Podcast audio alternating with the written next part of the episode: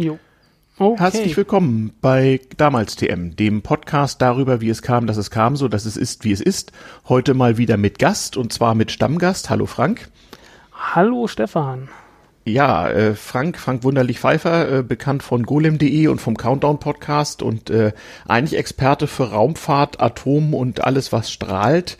Ähm, Hörer wünschen sich übrigens mehr Atomfolgen. Heute mal äh, mit einer Folge zu Seuchen, gewissermaßen eine Fortsetzung zur letzten Folge, zur spanischen Grippe, mal so etwas übergreifender. Denn. Frank, du hast dich in Zeiten von Corona, wir, man muss dazu sagen, wir schreiben ähm, Mitte Mai 2020 und Stimmt, das äh, ist Mitte die, Mai. Verdammt. Ja, ja, genau. Und äh, seit seit Mitte März äh, kämpft äh, Deutschland äh, äh, ernsthaft gegen den Coronavirus. Das wird aber kein Corona-Cast hier heute, ne? Sondern wir wollen uns, ja, was wollen wir eigentlich? Wir oh, wollen Moment, uns mal so. Moment, du bist etwas abgehackt. Ähm, das macht doch nichts. Wir haben doch lokale Spuren. Ja, ich möchte bloß mal kurz das, ähm, mhm. das Wi-Fi abschalten.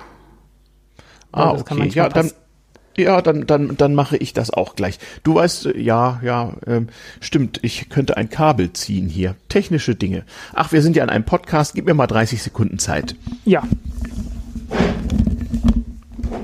Aber äh, ähm, bei mir läuft die Aufnahme noch, bei dir nicht? Bei dann, mir auch. Bei mir läuft sie auch noch. Okay, dann lass es mal dran. Ähm, das ist halt Podcast, wie Gott ihn erschaffen hat hier. Kleine technische Probleme. Die Epidemie zwingt uns zu Dingen, die ich eigentlich hasse, nämlich zum Remote-Podcasten. Ähm, wir hoffen mal, dass die Leitung jetzt stabil bleibt. Ja, also hier ist der damals TM Podcast mit einer Folge mit Frank Wunderlich Pfeiffer. Und zwar zum Thema, ja, äh, Epidemien im weiteren Sinne, ähm, sozusagen Gesellschaft, Politik, Wirtschaft, Revolution. Du hast dich mal in das Thema Epidemien in der Vergangenheit und ihre Auswirkungen so richtig schön reingenördet in deiner eigenen Art, wenn ich das verstanden habe, richtig. Bis zum gewissen Grad natürlich nur. Ähm, es ist immer so, man hat verschiedene Interessensgebieten. Das ist keins, das ich jetzt seit langer Zeit gehabt hätte. Mhm von daher bin ich mir da sehr bewusst, dass das sehr enge Grenzen hat und dass ich mit Sicherheit auch äh, riesengroße Lücken habe, ernsthafte Missverständnisse auch auftreten können, ähm, mm. weil wie das halt so ist, wenn man ein Thema neu kennenlernt, merkt man im Laufe der Zeit, ähm, wie schlecht das Verständnis am Anfang immer war. Mm. Mm. Aber man tut natürlich trotzdem sein Bestes. Mm. Genau. Ja, das sehe ich auch so. Also, äh, ne, Disclaimer, das ist ja hier sowieso kein Geschichtswissenschaftspodcast, sondern eigentlich ein Technik- und Kulturgeschichtspodcast.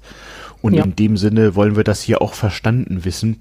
Und wir wollen hier, wie gesagt, auch nicht den vielen Corona-Casts dieser Zeit noch einen Corona-Cast mehr hinzufügen, sondern wir wollen mal so auf die damals TM-Art äh, nachspüren, äh, ob es da in der Vergangenheit so Dinge gibt, womöglich auch so technische oder technoide Erscheinungen, die uns irgendwie unbewusst heute noch beeinflussen. Das ist ja ein bisschen so der Claim vom damals TM-Podcast zu erklären, wie es kam, dass es kam, so dass es ist, wie es ist. Ja. Ja, die Sache mit den Seuchen. Es gab's ja auch, äh, offensichtlich immer schon.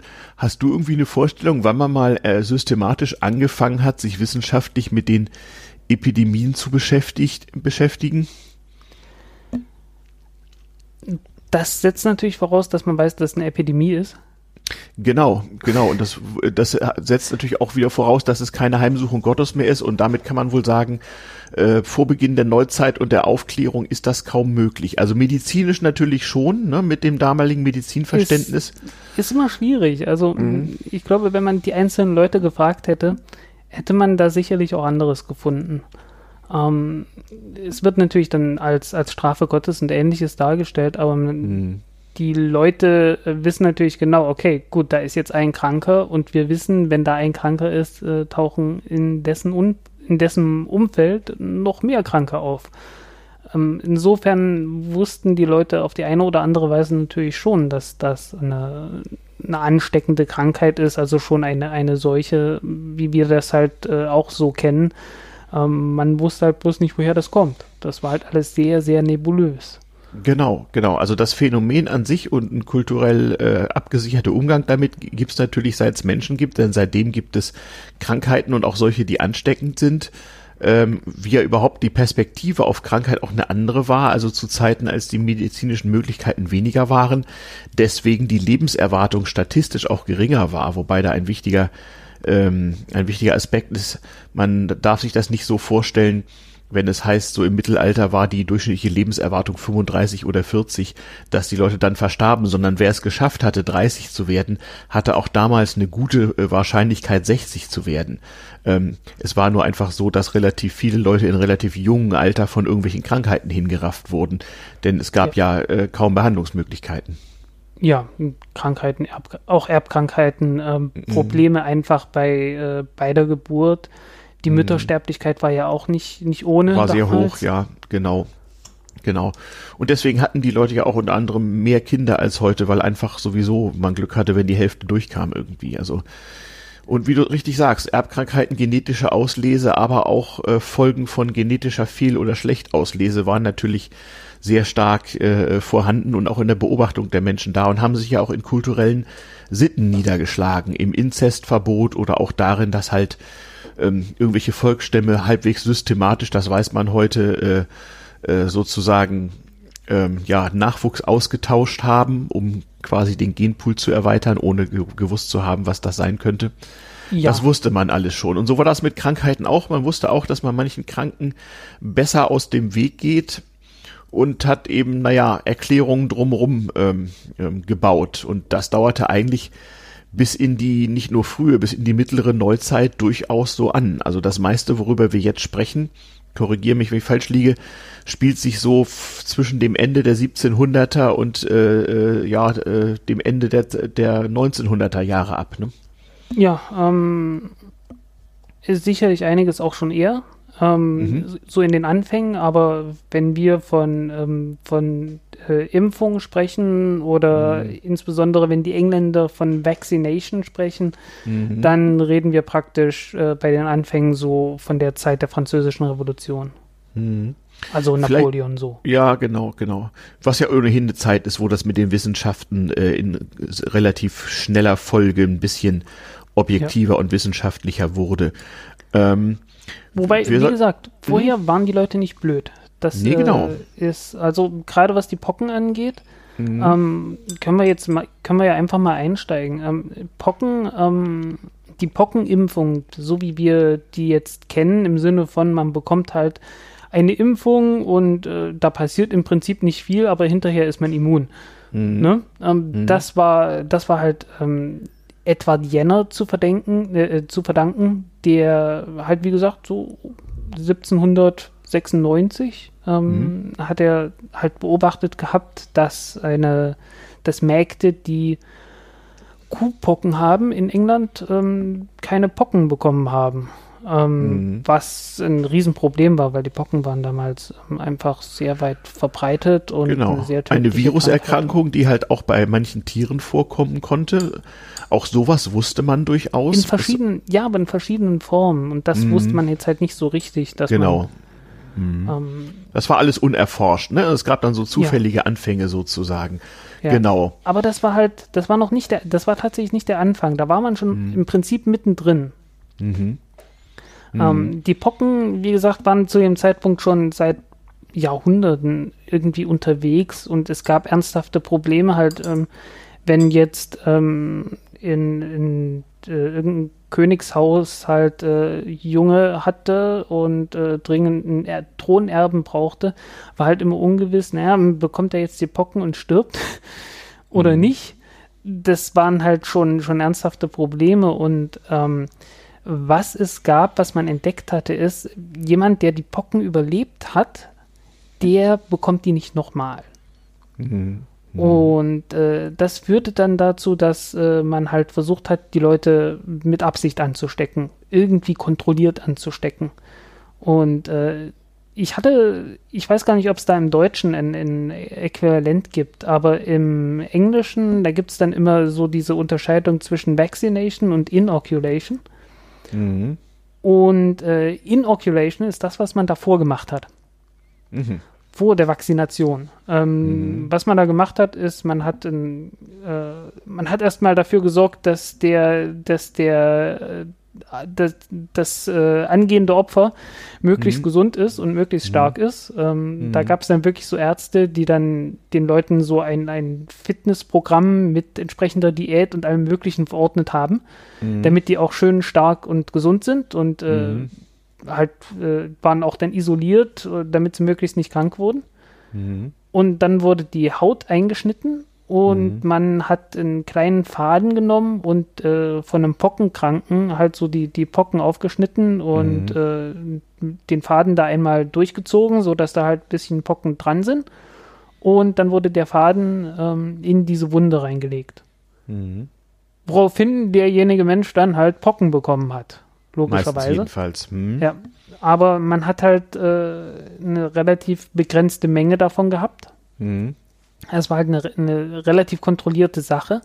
Aber auch aufwendig, das war nicht was für jeden, ne? Sondern hochaufwendig, ja, natürlich. Mhm. Ähm, weil, wie vor allen Dingen aufwendig halt das ganze Trainingsprogramm und gute Ernährung und so mhm. weiter, alles, das, alles, was davor kam, ne? Das mhm. Ganze Interessante Story, ne? So. Also, ne, wenn man so die heutigen, äh, äh, manchmal etwas zynisch gemeinten äh, Ideen äh, hört, so von äh, Corona-Hotel oder so, ne? Oder Masern-Partys, wir werden noch drauf kommen. Hm. Das Konzept gab es also damals schon. Hm. Ja, das, das gab es halt. Weil, Im Wesentlichen damals natürlich aus Notwehr. Hm. Weil, was willst du machen? Ne? Also äh, ringsrum hm. sterben die Leute und dann will man irgendwie hoffen, hm. naja, also wenn es dir halbwegs gut geht und du kriegst die, dann hast du bessere Chancen, das zu überleben, als wenn äh, als wenn es dir sowieso schon schlecht geht und äh, du bekommst dann zusätzlich noch die Pocken obendrauf, dann hast du bessere Chancen zu sterben, ne? Ja, ja, ja. Ganz also, zweifellos. Mhm. Mhm. Das ist, ähm, das sind halt andere Zeiten gewesen und entsprechend äh, macht man dann aus ja. Notwehr auch ganz andere Dinge. Hm, hm, hm, hm. Ähm, mal eine technische Zwischenfrage. Ich äh, merke hier gerade, meine lokale Spur wird aufgezeichnet, aber eine Remote-Spur habe ich nicht. Kannst du gucken, ob deine Aufzeichnung wirklich funktioniert, ob die Datei größer wird? Ich ähm, werde schauen. Hier ist eine Local Flag und die hm. wird auch, die wird regelmäßig größer, ja. Gut, okay. Na, dann haben wir jeder zumindest eine lokale Datei und dann werden wir die hinterher austauschen. Also Remote-Aufzeichnung geht im Moment Anscheinend nicht. Na gut. Ja, das war eine technische Zwischenfrage. Also das sind ja Dinge, die zurzeit übrigens ganz viele Leute im, äh, wo wir alle separiert sind äh, äh in der Corona-Zeit, erstmal lernen müssen, wie man Dinge eben aus der Ferne macht, so auch wir Podcaster. Ja. Ja, genau, ja, die Pocken ja, und so. Und ähm, das ist die erste. Moment, warte hm? mal, das ist tatsächlich hm? ein interessantes Thema. Ne? Um, hm? ich, ich kann mich so erinnern, so in meiner 90er Jahre Kindheit, Mhm. Ähm, da gab es dann halt immer so diese Stories von Schülern im australischen Busch oder so. Ja. Die dann über Funk und äh, mit Flugzeugen und sonst irgendwie halt ihre, ihre, ihre ja. Schulaufgaben und so weiter bekommen haben. Mhm. Genau. Vor dem Internet, ne, so wie wieder zum altbekannten Thema, diesen Aufwand würde ja niemand treiben. Äh, Schule muss ja äh, nicht als Konzept mit Gewalt durchgesetzt werden. Das merken wir jetzt ja auch gerade wieder. Und da gab es eben auch äh, Zwangsbeschulung durch äh, ja äh, Kurzwellenfunk, also unidirektional äh, und sogar äh, Hubschraubertransport, jawohl Hubschraubertransport zum äh, regelmäßigen Präsenzunterricht für Kinder, die in äh, Einöden lebten. Das gab es früher durchaus, als es kein Internet gab. Ja. So, ähm, also Aufwand wurde immer schon getrieben. Ja, aber es ist eigentlich ganz erstaunlich, dass man dabei so wenig systematisch, äh, so wenig Systematik gelernt hat, äh, dass ja. man heutzutage praktisch bei Null dasteht und gar nicht weiß, wie man damit wieder anfangen soll. Och, naja, also so alte Menschen wie ich, die noch Funkdisziplin gelernt haben, haben in Telefonkonferenzen durchaus Vorteile, auch heute noch. Definitiv. Ähm, aber ich meine so in den Schulen allgemein. Also da ist ja durchaus, äh, es gibt ein paar wenige, die damit sehr gut zurechtkommen, weil sie ohnehin schon in, internetaffin waren oder mhm. vielleicht äh, äh, der, wer heißt da, der Advit, äh, der halt ist, seines Zeichens mhm. Lehrer und, und mhm. Podcaster mhm. ist, der hat halt mhm. äh, seine Unterrichtsstunden eh schon verpodcastet gehabt. Der hat es jetzt mhm. ganz besonders leicht. Ja, sicher, genau ähm, naja, so mändelt sich das eben so langsam raus und äh, wie soll ich sagen, die Karten in dem Spiel werden halt gerade ein bisschen geändert, wie das früher auch so war bei Epidemien. Ne? Wir kommen ja noch zu e äh, Epidemie und Revolution und anderen ja. schönen Dingen und ich habe ja in der Folge zur spanischen Grippe auch mal versucht darzustellen, wie das so aussah, wenn so so eine Krise zu allen möglichen anderen Krisen noch dazukommt. Ja, Wobei, so extrem wie die früheren Krisen wird es definitiv nicht werden. Ähm, es ist nicht die Pest. Äh, hier sterben nicht irgendwie ein Drittel der Bevölkerung und äh, plötzlich werden die Latifundien frei und so weiter. Mhm. Das wird uns nicht passieren, ähm, aber äh, so weit kann es natürlich schon kommen, dass dann wirklich die, die Karten ganz neu gemischt werden. Ähm, mhm. Die äh, politische Situation war ja auch davor schon nicht sehr stabil, 2019. Mhm. Und äh, das wird sich jetzt dadurch ähm, nicht verbessern. Hm. Wobei ich das ja auch immer interessant finde, nicht so dieser Eindruck von politischer Stabilität oder nicht. Ich bin immer etwas verwundert, das muss auch am Lebensalter li liegen, äh, wenn so jüngere Menschen mir so irgendwie andeuten, sie hätten den Eindruck, politische Verhältnisse hier in Deutschland äh, seien gerade nicht besonders stabil. Da muss ich innerlich immer ein bisschen lachen und versuche mir das aber zu verkneifen, weil das ist natürlich eine Frage äh, der, der Lebenszeitperspektive. Also wir lebten schon, äh, schon mal in wesentlich unsichereren Zeiten. Ich äh, weiß, als ich zur Schule ging, da äh, verabschiedete man sich manchmal so mit entweder mit dem alten deutschen Luftschutzgruß äh, bleibt übrig, der ja auch heute wieder beliebt ist, oder aber man wünschte sich eine atomwaffenfreie Nacht, nicht wahr? Ja, so war das damals und ja. wahrscheinlich war es immer schon so, dass die alten Leute sich dann ein bisschen über die Jungen amüsiert haben. Ist eine Frage der Referenzgröße sozusagen und äh, naja, es gibt wahrscheinlich auch ein paar Staaten in Europa, wo das zurzeit etwas äh, unangenehmer ist ähm, mit den Auswirkungen von Seuche. Jedenfalls kenne ich so ein paar Angehörige ausländischer, europäischer Staaten, die im Moment ganz froh sind, diese, diese Episode der Geschichte in Deutschland abmachen zu dürfen und nicht bei sich zu Hause. Ja, definitiv. Naja, jedenfalls. Ja, kommen wir zu den Pocken, oder wie war das? Erzähl. Genau, wir waren bei den Pocken gewesen. Mhm. Ähm, man hatte natürlich, also diese Methode, diese Notwehrmethode, ähm, hatte natürlich gewisse Grenzen gehabt und war auch einfach nicht schön für alle Beteiligten. Ähm, und da war Edward Jenner natürlich, als er entdeckt hat, hey, Kuhpocken, wenn man jemanden mit Absicht mit Kuhpocken infiziert, äh, war natürlich toll, ne? Weil mhm. Kuhpocken mhm. ist halt eine vergleichsweise sehr milde Krankheit, ja, ähm, die ja. auch nicht lebensbedrohlich ist, im, im, mhm. also nicht primär. Und man war halt trotzdem immun. Ja. So sah es zumindest aus. Also die Leute, die die Kuhpocken bekommen hatten, die waren dann in der nächsten Zeit. Äh, mhm. Man hat es halt nicht beobachtet, dass die Pocken bekommen haben. Ne? Mhm. Ja. Folglich ja. hat er dann äh, zwei Jahre später, also er hat das ausprobiert ähm, mhm. und dann versucht, die äh, Sarah Nelms, Sarah Nelms hieß sie, ähm, mit Pocken zu infizieren und das gelang nicht. Und ähm, zwei Jahre später, 1798, hat er dann ein Buch dazu veröffentlicht und ähm, wohl ja zum, zum Rockstar der Gesundheits, äh, des Gesundheitswesens dieser Zeit mehr oder weniger. Okay. Ähm, die wichtigste Entdeckung überhaupt wurde das genannt, weil mhm. ähm, ja, wenn man halt so eine äh, eine Krankheit wirklich mal in den Griff kriegen konnte und ähm, zumindest die Aussicht bestand, äh, dass man die ganz bekämpfen konnte. Mhm. Wobei zu dieser Zeit, also so Zeitalter Napoleons und so Beginn der Moderne und der modernen Wissenschaft, äh, wobei es ja durchaus noch jahrzehntelang ähm, offiziell umstritten war, ob es sozusagen sowas wie, wie, wie Ansteckung eigentlich geben könne oder ob das doch irgendwas anderes sei. Ja, das kam später. Das, ach, ähm, das, der Streit kam später. Also erstmal war man sich einig oder der, wie der war richtig, das? Der richtig große Streit, der kam dann tatsächlich später. Mhm. Ähm, kommen wir noch zu. Okay. Ähm, Moment.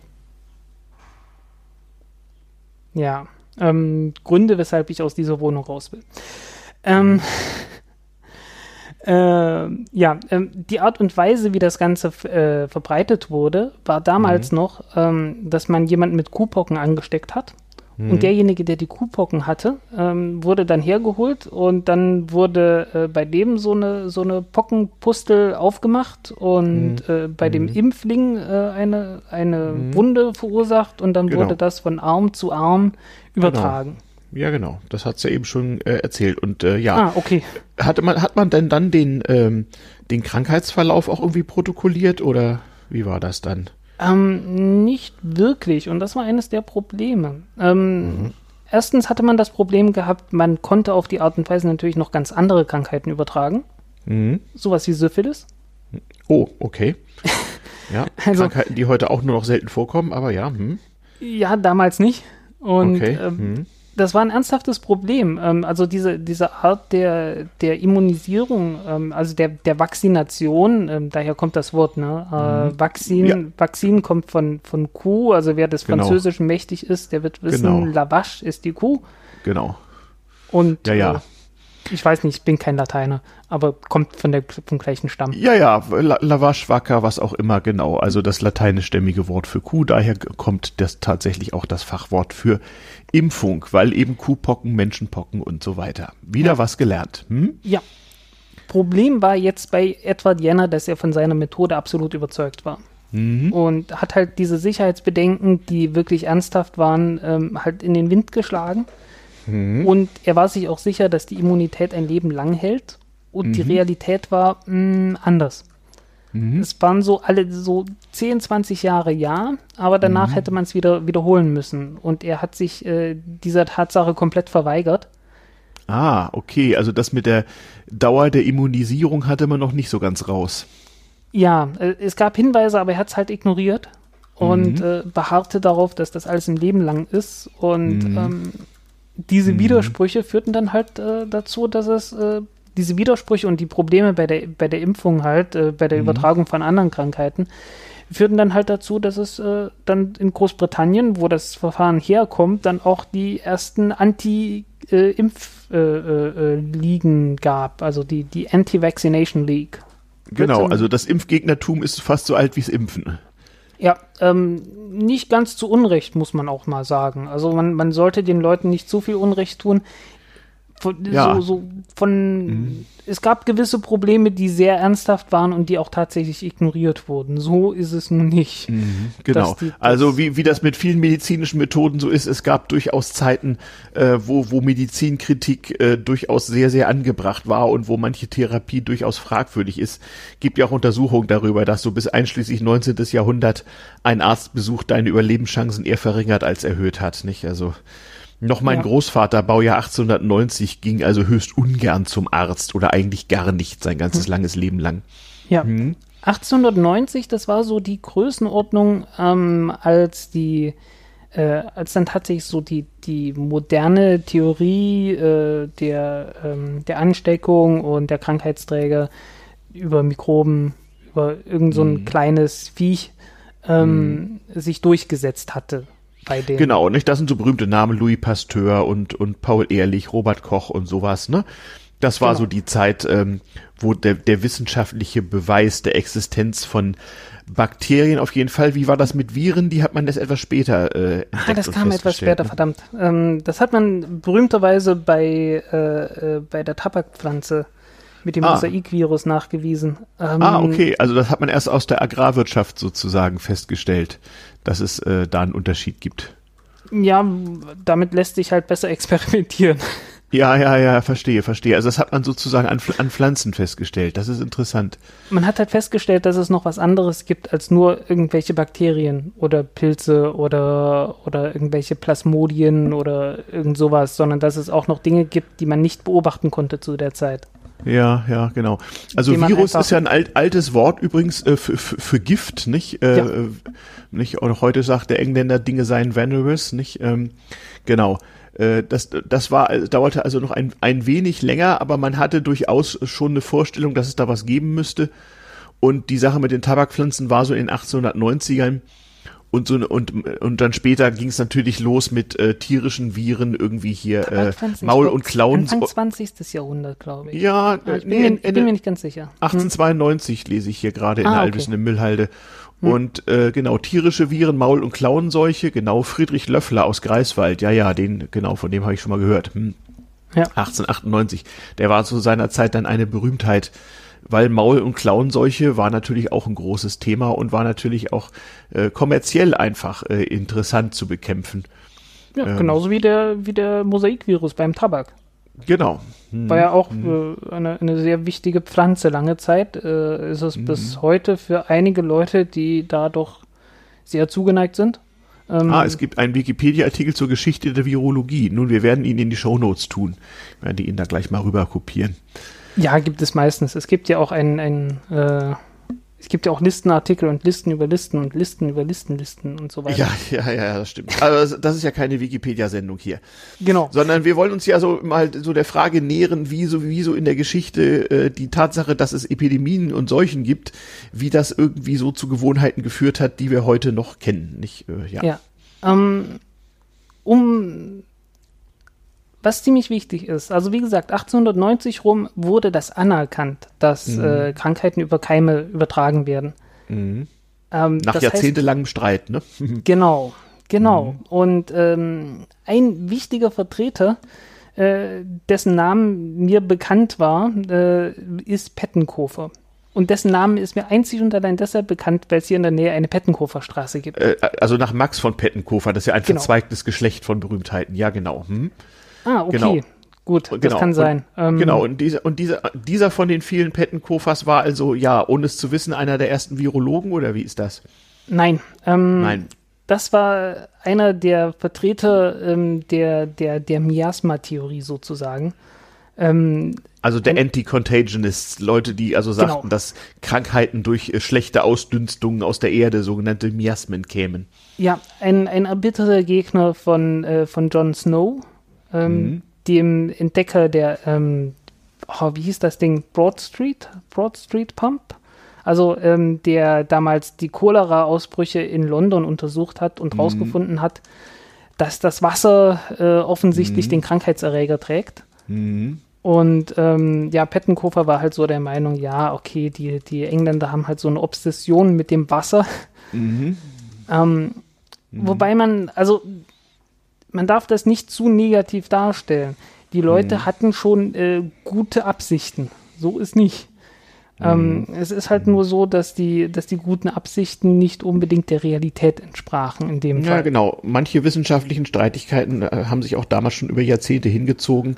Es musste ja auch alles mühsam über Zeitschriften und Briefe und Korrespondenzen verhandelt werden und ab und zu gab es vielleicht auch mal sowas wie einen Kongress, aber das war damals noch relativ mühsam. Ich verweise auf die damals äh, TM-Folgen zu Logistik und so weiter. So mal eben quer durch Europa reisen war so zum Beginn de der Anfangszeit der Eisenbahn immer noch eine wochenlange Angelegenheit. Ähm, beschwerlich und teuer. So dass ja. das so seine Zeit gedauert hat. Also halten wir mal fest, nicht wahr? Es gab diesen im Prinzip weltweiten Streit in der Wissenschaft zwischen den auf Englisch sogenannten Contagionists und den Anti-Contagionists, die äh, sich darüber stritten, äh, wie denn nun solche Krankheiten verbreitet würden. Und das hat wie immer, wenn es so mehrere Kirchen gibt, auch zu erbitterten Glaubenskriegen eine Weile lang geführt. Wir sollten vielleicht in dem Zusammenhang ja, noch verweisen. Auch durchaus den, mit, mit politischen Hintergründen. Genau, da kommen wir gleich drauf. Äh, äh, und zwar auf einen amerikanischen Gesch Geschichtswissenschaftler namens Frank Snow. Denn, also nicht wie Edward Snowden schreibt sich nur, sondern Frank Snowden ähm, emeritierter Professor der Yale University, der so in geschichtlicher Hinsicht äh, sich mal dem Thema genähert hat. Wir werden da ein paar seiner Werke auf YouTube mal verlinken. In der Tat, es hatte eine politische Dimension. Also die Frage, wie sich äh, solche Seuchen verbreiten, ähm, äh, hatte auch eine politische und wirtschaftliche Dimension. Wie war denn das damals? Ja, das Problem war, also Mitte 19. Jahrhundert wir hatten die, die französische Revolution war vorbei, aber noch mhm. in jedermanns Gedächtnis. Äh, mhm, zumal genau. ähm, wir, wir reden durchaus von so den 40er, 50er Jahren, mhm. 40er, 50er, 60er Jahren, als so die mhm. Cholera-Epidemie ähm, mhm. über die Welt hereinbrach. Genau, da gab es diverse große Ausbrüche. Der bekannteste aus der Zeit ist, glaube ich, in Hamburg 1832 oder sowas von dem man noch lange sprach. Also diverse Städte wurden davon heimgesucht. Du sagst ja auch, Jon Snow hat in London geforscht, ne? Ja. Und in Neapel gab es auch mal üble Ausbrüche und das waren natürlich so Dinge, da konnte man natürlich gut dran forschen, aber auch gut dran diskutieren, was denn da los sei. Ja, ähm, Neapel wurde umgebaut nach den Vorstellungen von, ich weiß nicht unbedingt von Pettenkofer, aber zumindest nach den Vorstellungen der Miasma-Theorie. Mhm. Ähm, wurde tatsächlich Neapel irgendwie äh, die ganze Stadtplanung ähm, ja komplett gemacht und mhm. ähm, gerade als man fertig war, hat man das Ganze verworfen. Ja, so ist das ja manchmal. Ja, ähm, jedenfalls aus der Zeit kommen dann so Ideen auch, dass man ähm, große, breite Straßen hat, äh, mhm. durch die viel Luft reinkommt und mhm. ähm, das war auch die große Zeit, als die Sanatoriumsidee aufkam. Ähm, mhm. Wie gesagt, diese Miasma-Theorie, dass sich die, ähm, dass sich Krankheiten durch die Luft ausbreiten, wie halt auch mhm. Malaria, ne? Also die, die mhm. ähm, Malaria heißt ja schon schlechte Luft auf, äh, auf Latein. Mhm. mhm. Genau, ähm, Malaria, genau, ja.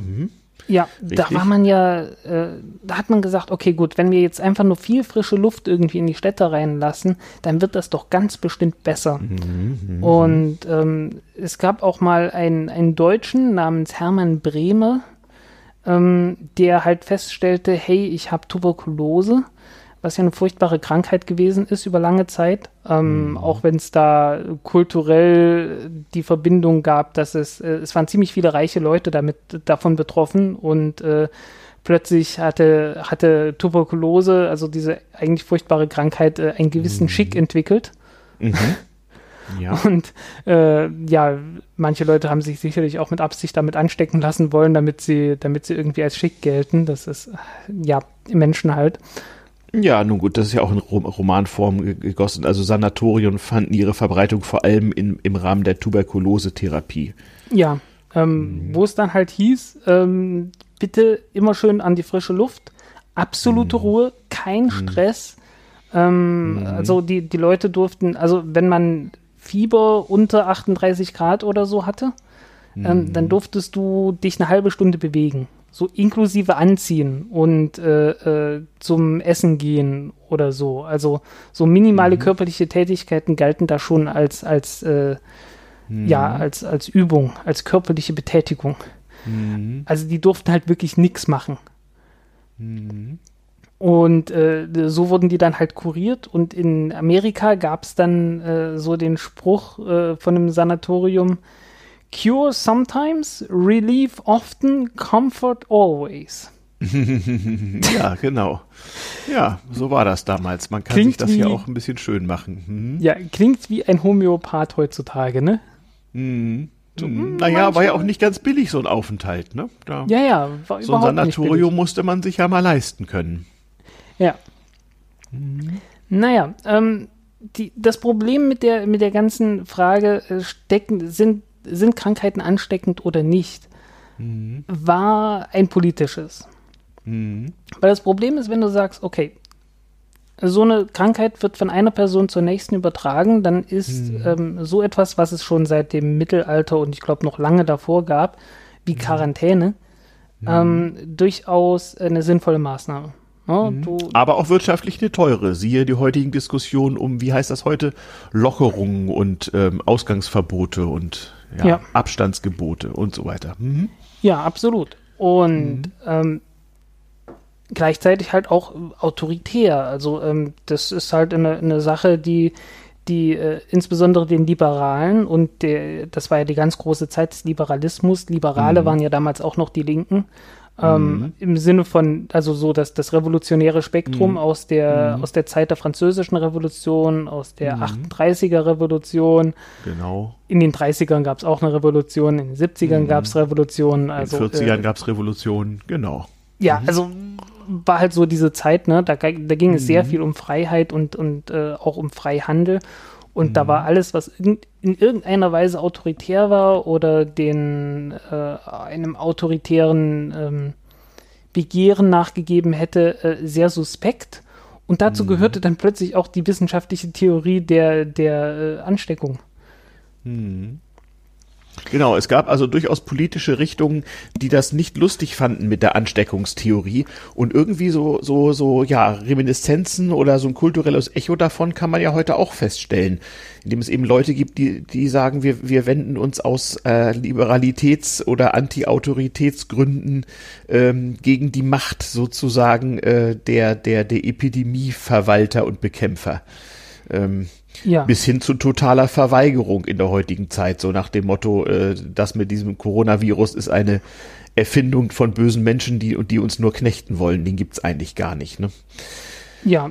Ich weiß nicht, gab es das, das früher auch so, so totale Leugnung, so nach dem Motto, was, Viren gibt's nicht? Oder äh, Ja, natürlich, natürlich. Das ah, ist ja, der, okay. das ist ja das, der ganze Sinn von diesem Anti-Contagionism gewesen, sozusagen. Ah, okay.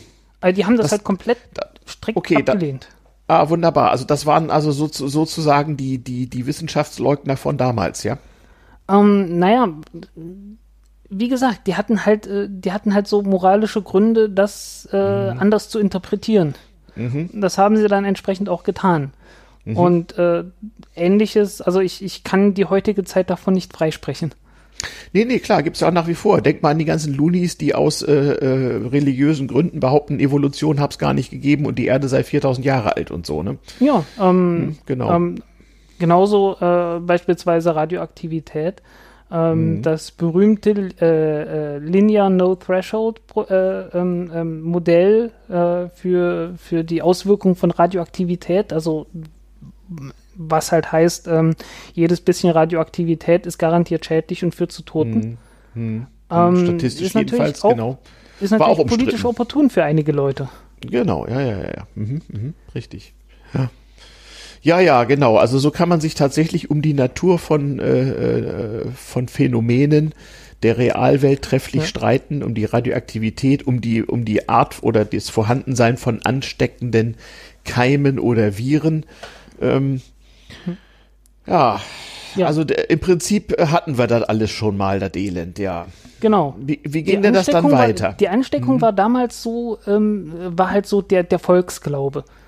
Ah ja. So, Aberglaube sozusagen, ne? Also ah, okay. zumindest aus Sicht der Wissenschaft.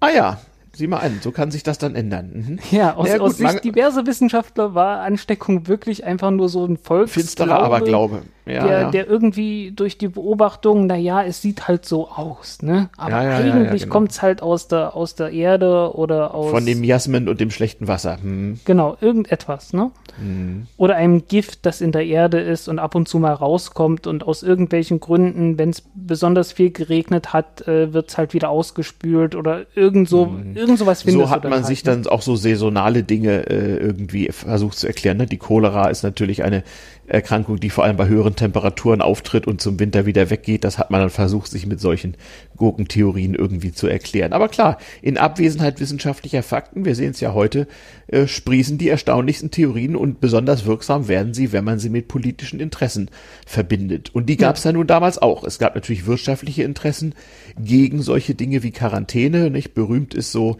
äh, der Missgriff einer der ersten Handelskammern. Ich glaube, es war in Marseille ähm, die sich gegen die Quarantäne wehrten, die äh, Schiffe, die auf Rede lagen, einzuhalten hatten und daraufhin prompt eine äh, Epidemie in Marseille triggerten, äh, weil halt äh, ja die Schiffe nicht lange genug abgewartet hatten und da gab es halt infektiöse Menschen drauf und so kam es dann halt. Ja, das war, mhm. da war Pest, da war die Pest. Pest war das, ne? Ja, ja, genau, wir hatten die Pest und, an Bord, genau. Mhm. Ja, äh, lagen mhm. von Marseille und nicht von Madagaskar. Genau, da ähm, haben wir es also auch, auch die Geschichte sieht man ja heute auch wieder, nicht? Die politisch und wirtschaftlich interessengeleitete Diskussion über die Epidemiebekämpfung, die hat eine lange Vorgeschichte. Ja, vor allen Dingen, ähm, gerade bei der Pest ist es ja auch so, es ist etwas schwierig herauszufinden, genauso wie bei Malaria, wie die überhaupt übertragen mhm. wurde. Wenn die mhm. damals gewusst hätten, dass das im Wesentlichen von Flöhen übertragen wird, mhm. dann wäre das äh, mit Sicherheit einfacher verlaufen. Dann hätte man einfach gesagt, okay, ähm, die, die Klamotten könnt ihr noch verkaufen, aber bitte vorher abkochen, mhm, damit die Flöhe genau. tot sind. Mhm, Dann wäre das mhm. mit Sicherheit irgendwie noch gegangen. Mhm. Ähm, damals hat man gesagt, alles, was da drauf ist, wird verbrannt. Das war auch mhm. hilfreich. Mhm. Ähm, entsprechend, also man findet halt gewisse Maßnahmen, die auf die eine oder andere Weise ähm, ähm, funktionieren. Und Quarantäne, ja. 40 Tage Isolation gehört halt mit genau. dazu. Mhm. Weil man halt wusste, okay, wenn 40 Tage lang kein, kein Pestfall mehr da war, dann, dann hat mhm. sich das dann auch gehabt. Mhm. Genau. Daher kam es sicherlich. Äh, ich glaube, du, du hattest noch von anderen gehört. Ja, es gibt so diverse. Nicht he heute so in Corona-Zeiten spricht man in Frankreich manchmal von Quatorzaine für die 14-tägige äh, hm. äh, Isolationszeit äh, nach, nach vermuteten durchschnittlichen Inkubationszeiten halt. Also viele Dinge, die sich, sagen wir mal, äh, phänomengeleitet äh, äh, über die Jahrhunderte entwickelt haben, eben durch Beobachtung und sogenannten Volksglauben. Viele Dinge äh, haben sich erhalten, wurden später entweder wissenschaftlich bestätigt oder auch nicht. und führten dementsprechend ein offizielles oder inoffizielles Nachleben. Und man kann sie heute noch sehen. Wir haben ja im Prinzip jetzt schon fast alles einmal durch, nicht? Trend zur Selbstinfektion, schick sein, also kulturelle Beilegung von positiven Attributen zu irgendwelchen Erkrankungen, Erfindung neuer Behandlungsmethoden wie Sanatorien, die natürlich auch, sagen wir mal, positive Trade-offs hatten für manche der Beteiligten. Ähm, äh, die Frage von Ansteckung und Immunität als Frage von Herrschaft, nicht Thronfolger, Pocken und sowas. Ähm, ja, äh, also tatsächlich eine, eine, eine breite Palette von Phänomenen, die immer noch da sind und äh, die man sehr schön lesen kann, wenn man unsere heutigen Epidemiediskussionen äh, und die umliegenden politischen und wirtschaftlichen verfolgt ähm, und, und um, die, um diese Sachen weiß, dann stellt man fest, alles schon mal da gewesen, wie so oft.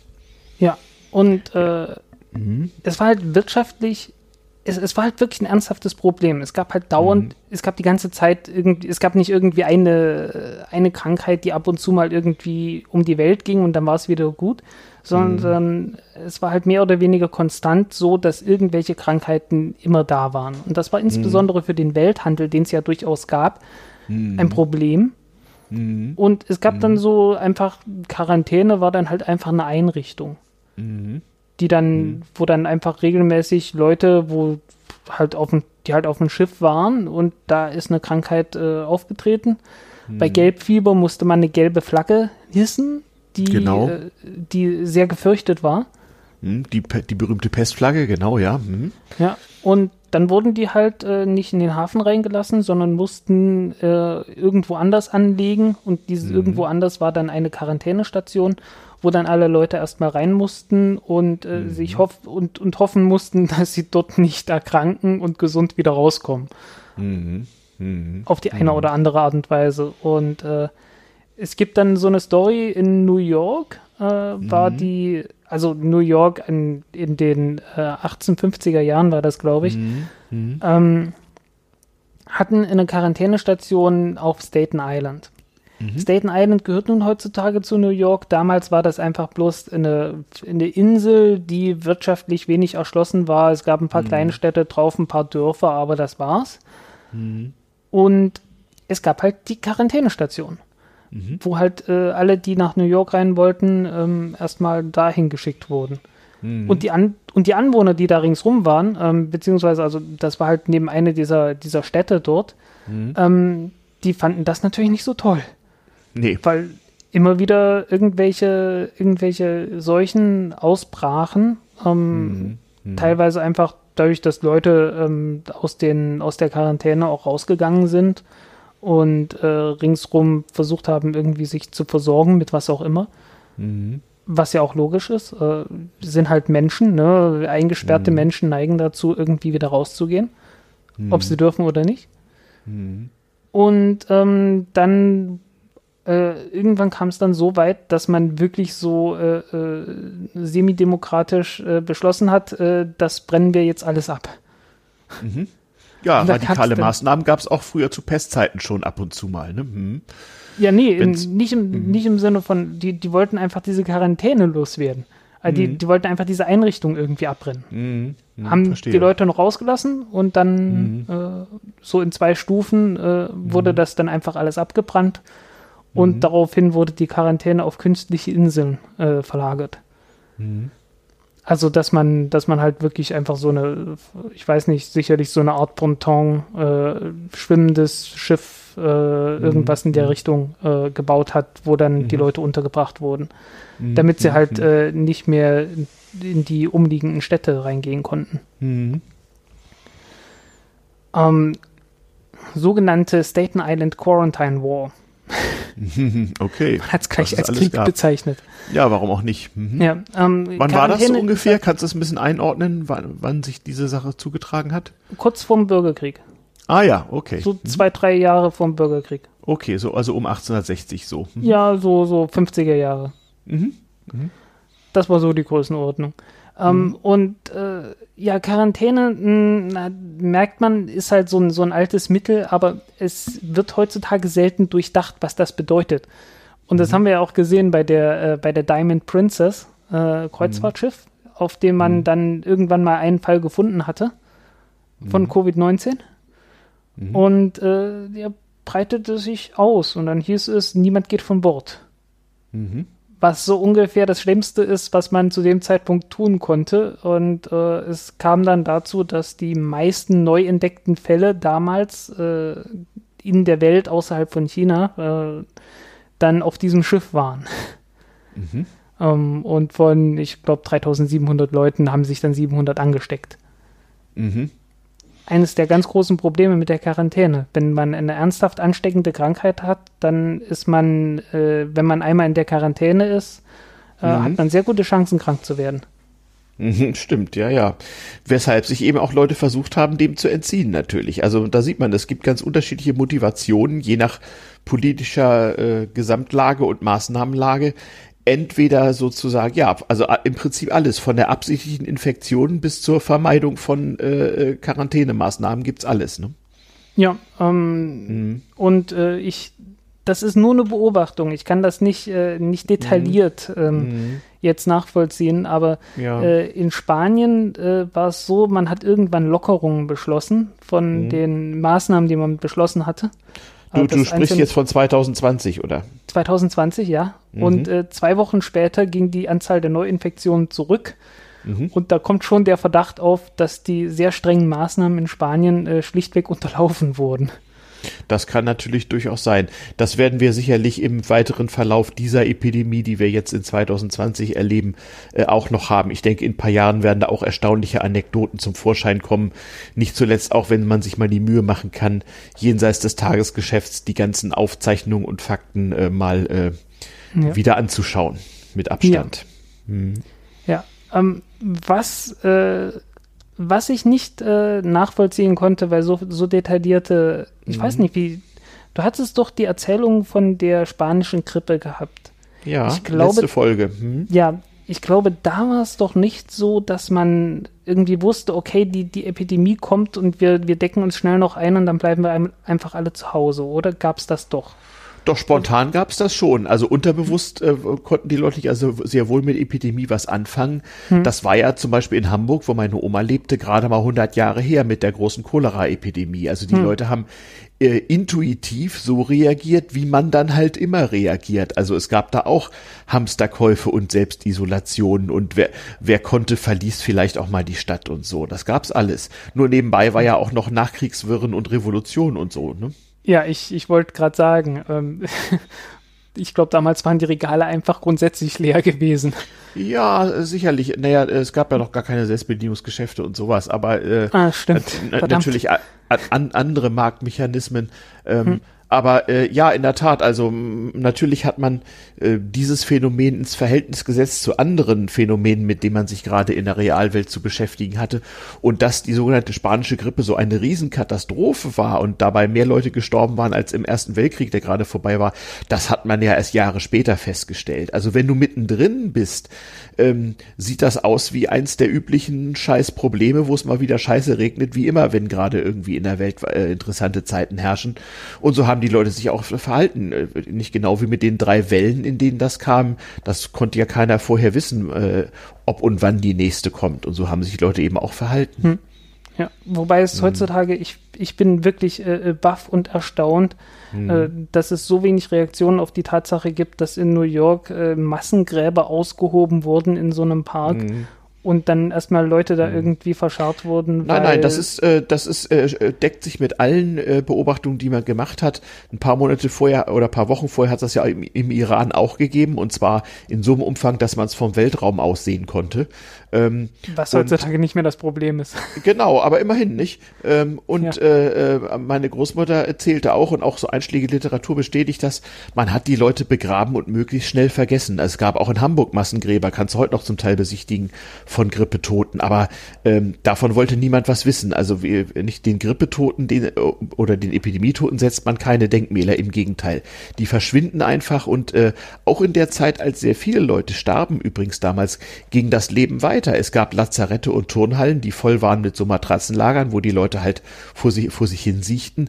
Aber draußen ging der Alltag weiter und wer nicht direkt was damit zu tun hatte, versuchte möglichst nicht dran zu denken und sich ansonsten nicht anzustecken. Ja, ähm, ja. So Alltag ist ja auch, äh, die Herstellung von Alltag ist halt auch sehr wichtig. In, in ja, genau, das machen ja, machen ja jetzt Leute auch. Also äh, ja. äh, wir können wohl davon ausgehen, dass auch die nächsten Monate diese äh, Epidemie oder Pandemie noch so im Hintergrund so äh, weiter vor sich hin wabern wird und mal mehr, mal weniger. Und ansonsten muss das Leben ja weitergehen. Wird es auch. Ja. Ähm, Gut, ich werde mich jetzt nicht äh, zu, der, zu der Politik gerade noch weiter äußern. Das ist ähm, ja, die versucht das eben auch abzubilden. Es sind halt interessante Zeiten und es sind Chan äh, Zeiten großer Chancen, aber auch großer Risiken für Politiker. Nicht? Es ist ja ein Gamble ja. sozusagen. Wenn du, wenn du als Politiker bei der Bevölkerung Ansehen gewinnen willst, dann am besten dadurch, dass du die richtigen Voraussagen triffst und Maßnahmen triffst. Und dabei kannst du eben gewinnen oder verlieren bei dem Spiel. Und du kannst eine Hochrisiko- oder eine Niedrig Niedrigrisikostrategie fahren. Und äh, kann, so kann man sehr schön beobachten, wie so die Politiker äh, auf verschiedene Pferde setzen und manchmal auch von toten Pferden absteigen und ein anderes besteigen. Ja, in der Tat. Mhm. Das war früher auch schon so. Ja, wie ging es denn dann weiter irgendwie? Also sie haben sich gestritten, ob es überhaupt sowas wie Ansteckung und Epidemie gibt und irgendwann mehrten sich dann doch mal die Anzeichen und man hatte anständige Mikroskope und Mikroben und so Vorläufer und dann auch tatsächlich sowas wie Antibiotika. Äh, es gab also die, das man Problem. Vor allen Dingen die, Impf, die Impfstoffe hat man deutlich genau. verbessert. Man hat mehrere, mhm. man hat halt gegen mehrere Krankheiten zumindest impfen können. Mhm. impfen können. Also man hat mhm. halt in, in, verschiedenen Versuchen, die mehr oder weniger toll waren und die mhm. meisten davon äh, würden heutzutage sicherlich nicht zugelassen werden, ähm, hat man dann äh, Impfstoffe entwickelt, mhm. indem man ähm, in irgendeiner Weise versucht hat, äh, Erreger abzuschwächen, mhm. Erreger mhm. versucht zu finden hat, die, die ähm, einfach von anderen Tieren kommen, ähm, wie halt bei den Kuhpocken. Mhm. Ähm, als man dann ein bisschen besser wusste, wie mhm. alles funktioniert, entsprechend mhm. versucht hat, ähm, nur Teile des Virus oder der Bakterien, ähm, die halt mhm. vom Immunsystem erkannt werden können, mhm. ähm, zu spritzen, so dass man, mhm. so dass das äh, Immunsystem darauf reagiert.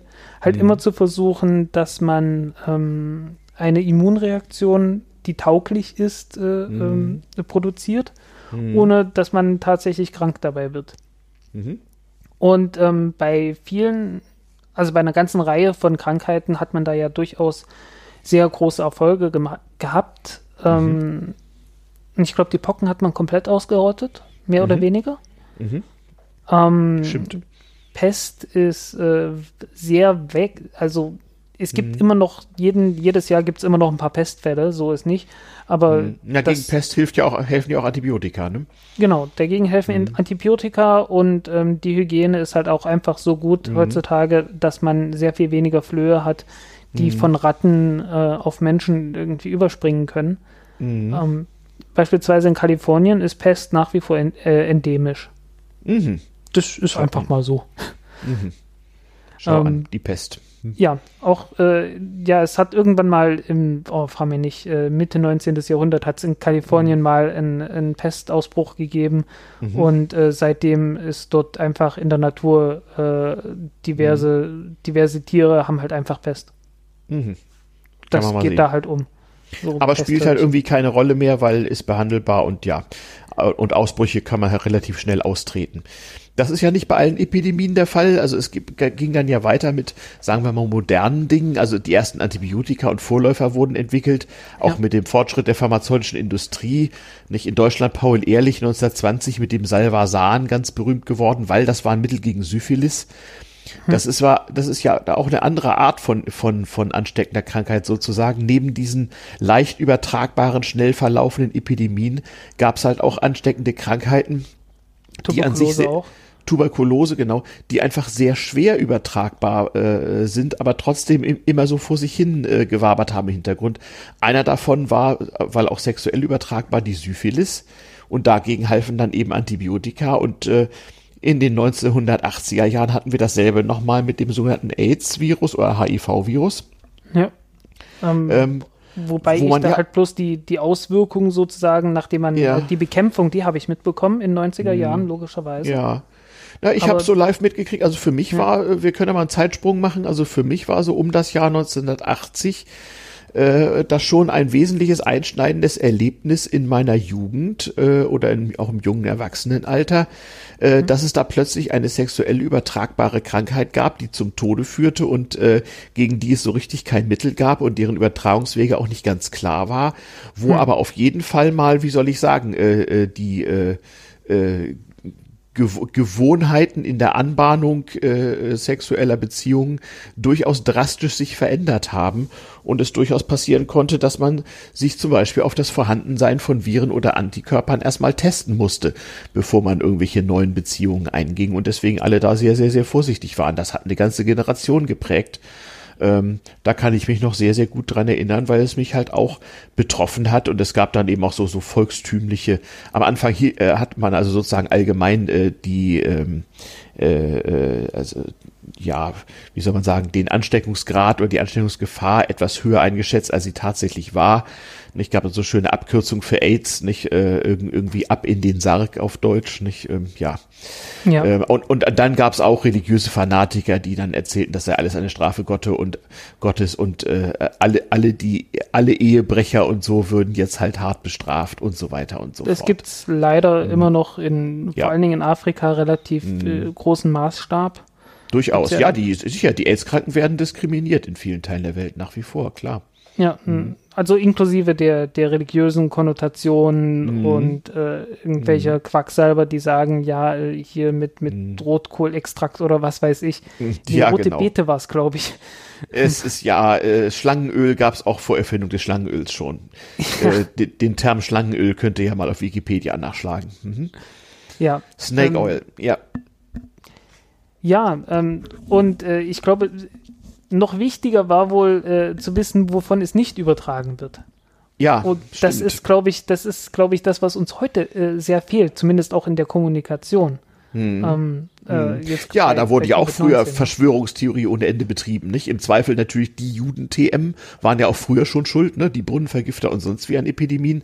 Das heißt, in der Erfindung von nicht vorhandenen Ursachen waren natürlich die entsprechend interessengeleiteten Leute früher auch schon sehr äh, erfinderisch. Ja, ähm, ja.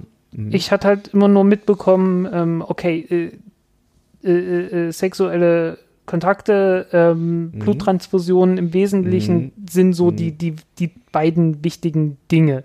Genau. Und genau. dann hieß es, ja, okay, ihr könnt, ist kein Problem, wenn, wenn ihr aus dem gleichen Glas trinkt oder vom gleichen Teller mhm. esst oder irgendwie mhm. sowas. Mhm. Ähm, und ich glaube, das sind ja die fast schon noch die wichtigeren Dinge, äh, zu sagen, okay, äh, bei dem und dem und dem kann nichts passieren. Mhm.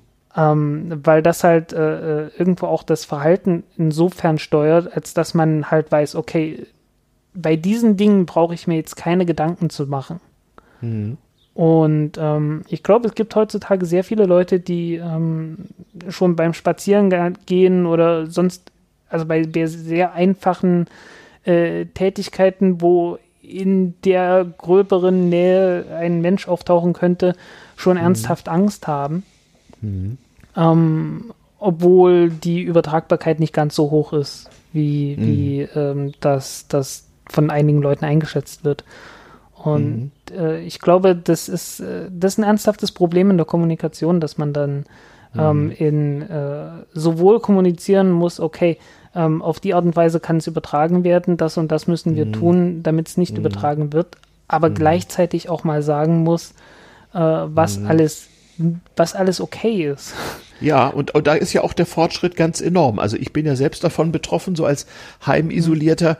Und ich bin schon erfreut davon, wie sich die letzten Wochen so immer etwas mehr rauskristallisiert, wo man mehr aufpassen muss, aber auch was dann doch vergleichsweise harmlos ist, weil das natürlich auch mein persönliches Leben gerade sehr, sehr stark beeinflusst. Naja, und was die Politik und die Kommunikation angeht, so muss ich sagen, also nachdem ich mich durch deine Anregung in Vorbereitung auf diesen Podcast mal mit der Vorgeschichte so beschäftigt habe, stelle ich fest, es ist im Grunde die ganz normale Scheiße, die gerade abläuft in solchen, solchen Zeiten. Das hat es früher genauso immer gegeben. Gewisse Lerneffekte gibt's, aber so grundsätzlichen Fortschritt eher nicht so. Also ja. äh, insoweit bin ich auch relativ beruhigt im Übrigen, so was die Frage irgendwelcher politischen Stabilitäten und sowas angeht. Also es ist das Übliche. Wir kommen ja zu dem Thema äh, Revolution und, und Epidemie und so noch. Ne? Also ja, gibt's ja auch ähm, Forschung drüber. Und übrigens auch sehr gut äh, die YouTube-Videos dieses sagenhaften Frank Snowden, die wir unbedingt verlinken werden. Die sollte man sich dazu ruhig mal reintun. Ja. Ist, glaube ich, mhm. noch gar nicht mal auf YouTube, sondern irgendwie von der Yale University. Nö, auf YouTube ist der auch, ohne Ende, ohne Ende und Ah, da auch, okay. Gib einfach mal Frank Snowden bei YouTube ein. Okay. Ähm, mhm. äh, ihr redet etwas langsam. Äh, das war eines der Videos, die ich wirklich völlig problemlos. Er ist ja auch schon ein älterer Herr. Ja, ich, also das war wirklich ein Video, was ich völlig problemlos in doppelter Geschwindigkeit angucken konnte. Ja, das passiert mir selten. Ja, ja, genau. Sehr, sehr interessant. Naja, gerade ist er in Rom und studiert so, äh, wie die Italiener sich mit äh, dem äh, Virus auseinandersetzen. Ja, ja, unfreiwillig, aber wenn man ja. schon mal da ist, ne? Ja, genau. Kann man das ja mal machen. Ganz interessant irgendwie. Ja, ja von wegen äh, also, Revolution.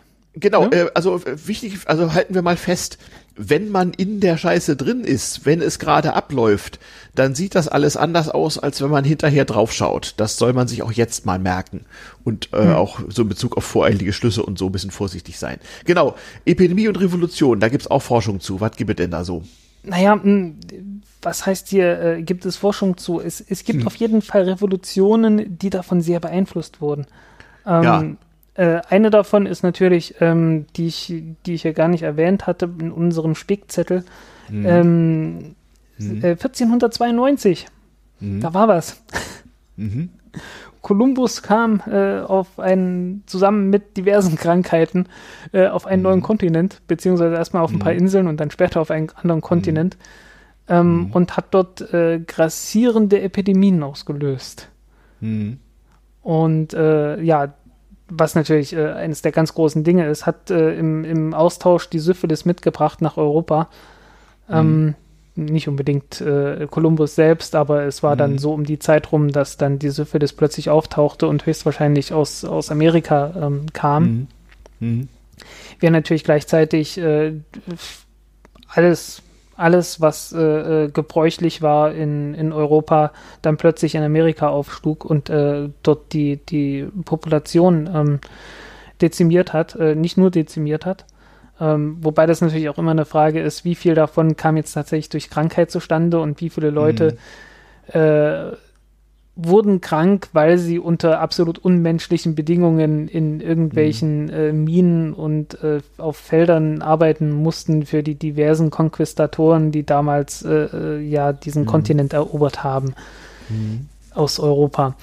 Ähm, jedenfalls äh, führte das ja dazu, dass man Kolonien hatte und ähm, eine der Kolonien war Haiti, mhm. was so das Kronstück war ähm, also äh, Haiti war wirklich äh, wirtschaftlich gesehen so das wichtigste, die wichtigste Insel in, äh, in der Karibik und mhm. Äh, hat mehr Geld gebracht als die, als die Silber- und Goldminen der Spanier. Mhm. Mhm. Die die Spanier damals auch gleich verloren haben. Äh, mhm. Das kam dann alles durch die französische Revolution zustande. Mhm. Ähm, was in Haiti aber passiert ist, ist, äh, Haiti wurde Zucker angebaut mhm. und ähm, größtenteils durch durch äh, Sklaven. Mhm. Und die haben dann den Aufstand geprobt. Ähm, das war eine durchaus äh, differenzierte Gesellschaft. Also es gab mhm. da, man, man hat dann halt, äh, man hat Weiße gehabt, man hat äh, Mischlinge gehabt, die dann etwas weiter oben standen.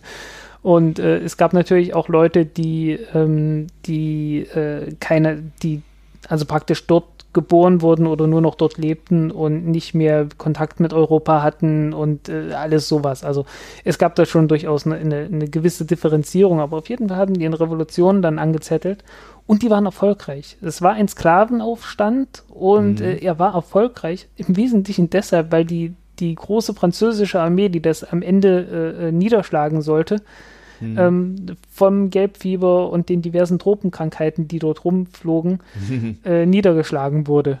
Mhm. Und mhm. irgendwann haben sie es dann einfach aufgegeben. Ähm, weil ja. gleichzeitig war natürlich, äh, das war, das war gerade als Napoleon so auf der Hochzeit war, mhm. ähm, hatten die dann irgendwann andere Probleme einfach gehabt mhm. in Europa und äh, konnten sich dann um Haiti nicht mehr kümmern und dann hatte Haiti sozusagen Glück gehabt ähm, wobei dieses Glück in, in sehr großen Anführungszeichen äh, zu verstehen ist, weil ähm, es ging leider nicht so positiv weiter, wie es da anfing. Mhm. Aber diese, diese, ganzen, diese ganzen Tropenkrankheiten waren halt wichtiges Thema war vor allem sehr wichtig für die damalige Weltwirtschaft, nicht? Ja. Wir haben heute noch in Hamburg direkt am Hafen, nicht wahr? Das Institut für Tropenmedizin. Sowas ja. gab es in allen Ländern. In Frankreich das entsprechende Pendant wahrscheinlich in Marseille. Ja. Ähm, man muss einfach gucken, äh, dass man die ganzen seefahrenden Leute daran hindert, Epidemien zu verbreiten und gleichzeitig den Welthandel aufrechterhält. Das war in höchstem Maße äh, auch eine Frage von Wirtschaftspolitik zur damaligen Zeit. Ja, und vergessen wir nicht den Gin and Tonic. Und den Gin Tonic, genau. Ne? Man bekämpft die Malaria, genau. Darum heißt das ja auch. Imperialism on the Rocks, sage ich immer. Ja, genau, genau, genau, genau. Ja, ja. Genau. Tonic um, ähm. Water als Chininextrakt, was so schlecht schmeckte, dass man Gin reinkippen musste. Und so kam das dann halt. Genau, ähm, ja. damit man einfach bloß die Malaria in, in Schach halten konnte, weil man ansonsten genau. ähm, in, in den tropischen Ländern ja. keine Chance hatte, mhm. äh, einen imperialen Staat am Laufen zu halten. Genau. Wobei man sagen muss, du, erwähntest es vorhin kurz am Rande, Malaria ist eine uralte Geschichte, die gab es früher übrigens auch im alten Preußen. Ja, es sind also aus ja, der natürlich. Zeit des alten Fritz durchaus Fälle überliefert, nicht, dass das Trockenlegen von Sümpfen in Preußen dazu führte, dass die Malaria mal weniger wurde. Und ja, hieß ja kannte, Sumpffieber. Ja, ja, ich habe selbst noch einen älteren Herrn getroffen, inzwischen verstorben, der äh, sagte, ach ja, mir ging's die letzte Woche nicht so gut, ich hatte mal wieder einen Malaria-Anfall. Dann fragte ich so, wo hast du dir denn die Malaria geholt? Da sagt er, ja, 1942 auf der Krim, hör bloß auf, bei der Wehrmacht, ja.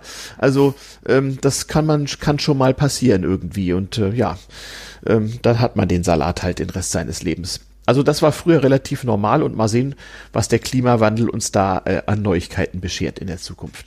Schweifen wir eigentlich ab? Nö, wir schweifen nicht ab, Nö, oder? wir schweifen nicht ab. Obwohl der Malaria wir, ist wir Malaria, Malaria eine Epidemie. Mal weiter. Ne? Wir machen okay, Malaria ja, dann mal los. Weiter in den USA. Interessant. Äh, ist das eine Epidemie eigentlich, Malaria? Nee. Ja, doch, doch definitiv. Ach, also ist halt erzähl. halt ist halt, naja, ist eine der, der ganz großen Krankheiten. Es wird langsam weniger, aber die hat halt so ein mhm. Millionen. Ja, wird durch Mücken übertragen, ne? Also wirklich so eine Million Tote im Jahr oder so. Ja, eben. Ne? Und da, ja, regen, regen, da regen wir uns über unsere Corona-Toten auf. Ja, ja. Mhm. Ähm, naja, diese mehr. Ah, okay. Ähm, also Malaria, wenn man über eine Million Tote im Jahr hatte, ich glaube, jetzt mhm. sind es ein paar weniger, es sind, ich glaube, nur noch mhm. eine halbe Million oder so in okay. der Größenordnung. Es, es wird mhm. langsam ernsthaft besser. Ähm, und ich meine, die Million, das war so vor zehn Jahren oder so. Also okay. da, da gibt es ernsthafte Fortschritte gerade. Mhm. Schön.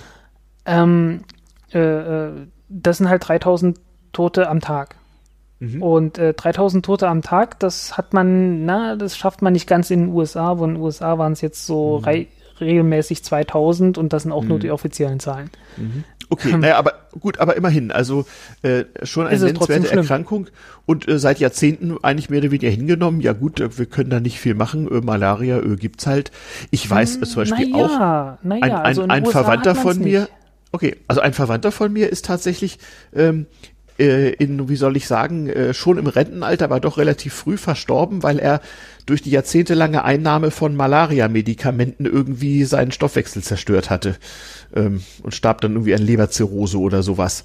Ja. Ähm, also, also das ist durchaus heute noch eine ernsthafte Sache und auch die Vorbeugemedikamente, die es da so gibt, sind ja nicht gerade gesund. Ja, ähm, man, ähm, die Malaria wurde im Wesentlichen bekämpft, indem man äh, Sümpfe trockengelegt hat. Mhm. Also einfach äh, alles, was offene Wasserflächen sind, äh, wo sich halt die Mücken ähm, entsprechend äh, verbreiten können, die mhm. dann äh, das Blut, also es ist ja ein Parasit. Das ist mhm. kein einfach, also ein Einzeller schon, aber es ist ein Parasit, mhm. mhm. ähm, der halt im Blut vorhanden ist und so ein Moskito mhm. kann den halt aufnehmen und ähm, sich verpuppen, Eier legen und so weiter und dann in der nächsten Runde ähm, die, äh, äh, die Parasiten weiter verbreiten an die nächsten Menschen. Mhm. Ähm, und äh, ein komplizierter Zyklus, der da durchlaufen wird.